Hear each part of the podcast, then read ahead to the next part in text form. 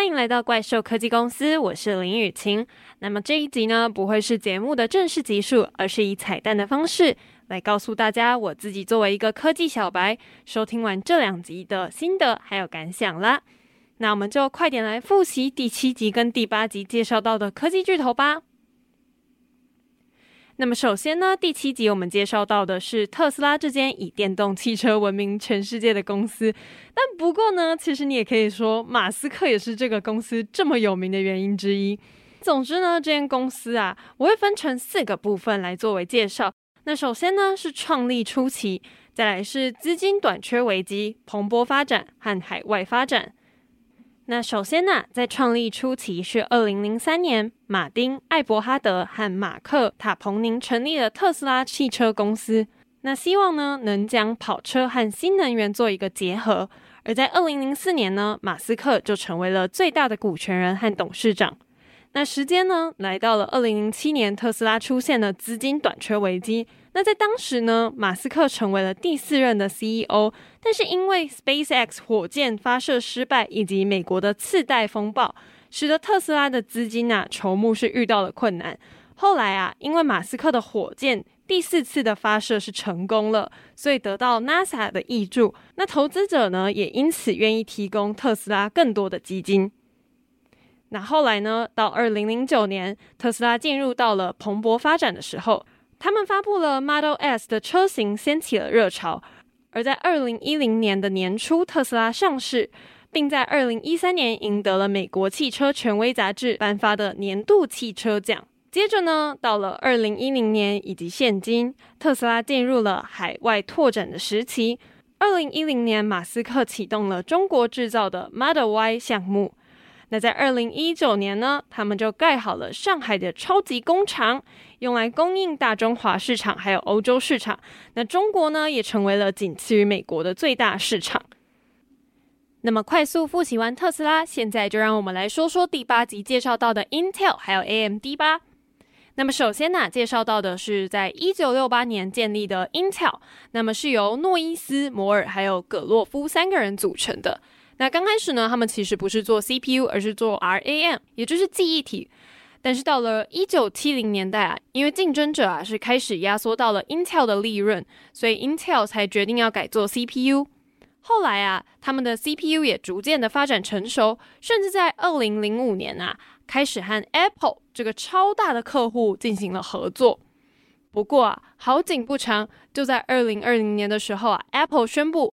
不再使用 Intel 的 X86 的架构了，这个啊是让 Intel 面临了超大的危机。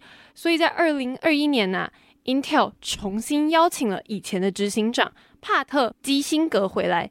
他一回来啊，其实就对 Intel 做了很多政策的修改，改掉了以前的过时的政策。那所以啊，接下来 Intel 究竟会怎样发展？就让我们来继续看下去吧。那紧接着呢，就让我们来看看 Intel 的死对头 AMD 啦。那其实啊，AMD 就在 Intel 创立的后一年，也就是一九六九年创立了。它的创办人呢、啊、叫桑德斯，是透过一个狡猾的第二供应商战略去站稳 AMD 的脚步的。而后来啊，因为 IBM 的缘故啊，Intel 和 AMD 签了授权的协议。让 Intel 将自己开发的 X86 架构处理器的技术啊，是分享给了 AMD 这样子。但后来啊，Intel 第三任的执行长撕毁了协议，所以两家公司啊就开始了诉讼战。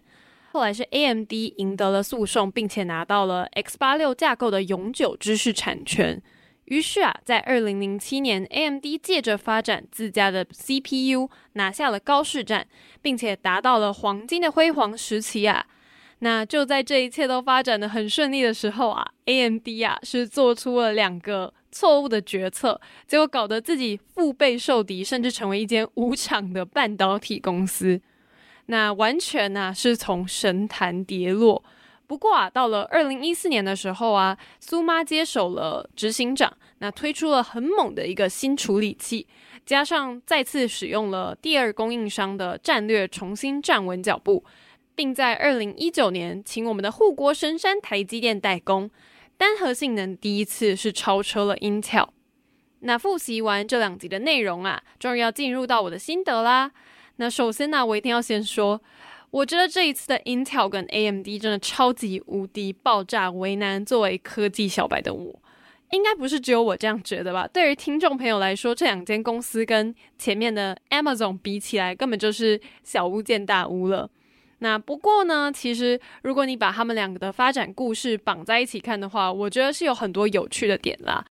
那首先呢，我们可以看见 Intel 在发展的策略上啊，是一直遵守着摩尔定律的，透过不断的创新啊，去赢得高额利润，并将获得的资金再投入到下一轮的技术开发中，所以基本上 Intel 就是一个很稳的发展过程。但看到他的死对头 AMD 啊，就是靠着一个第二供应商的策略来去站稳脚步。他们不断的去模仿第一供应商的产品啊，然后用更便宜的产品去成为其他公司的第二供应商。那这样的策略啊，当然是没有办法很长久。所以我们可以明显的感受到 AMD 相较 Intel 其实是更起起伏伏的。那所以苏妈。这时候就加入了一个高明的策略，叫终止习惯。现在呢，又成功的让 AMD 起死回生这样子。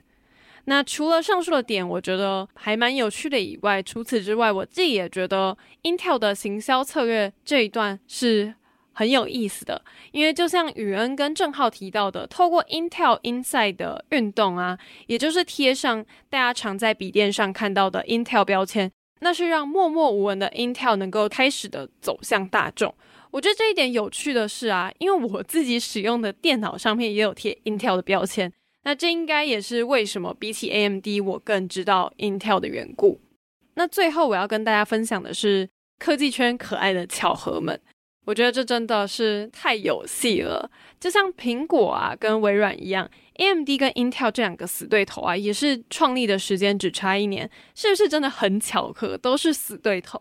那更巧合的是呢，他的创办人桑德斯甚至和诺伊斯还有摩尔待过同一间公司，而且他们根本就是熟识。所以啊，刚开始他们其实甚至是有维持蛮和谐的合作关系。是直到后来啊，我们说到的这个 Intel 第三任执行长去撕破了这个 X86 架构协议，才让两家公司啊正式的撕破脸。这简直啊就是一个 dramatic 到不行的过程。那不知道听众朋友们有没有觉得这些巧合也很可爱呢？都欢迎留言告诉我们。那我们今天的彩蛋呢，也到这里告一个段落，大家拜拜。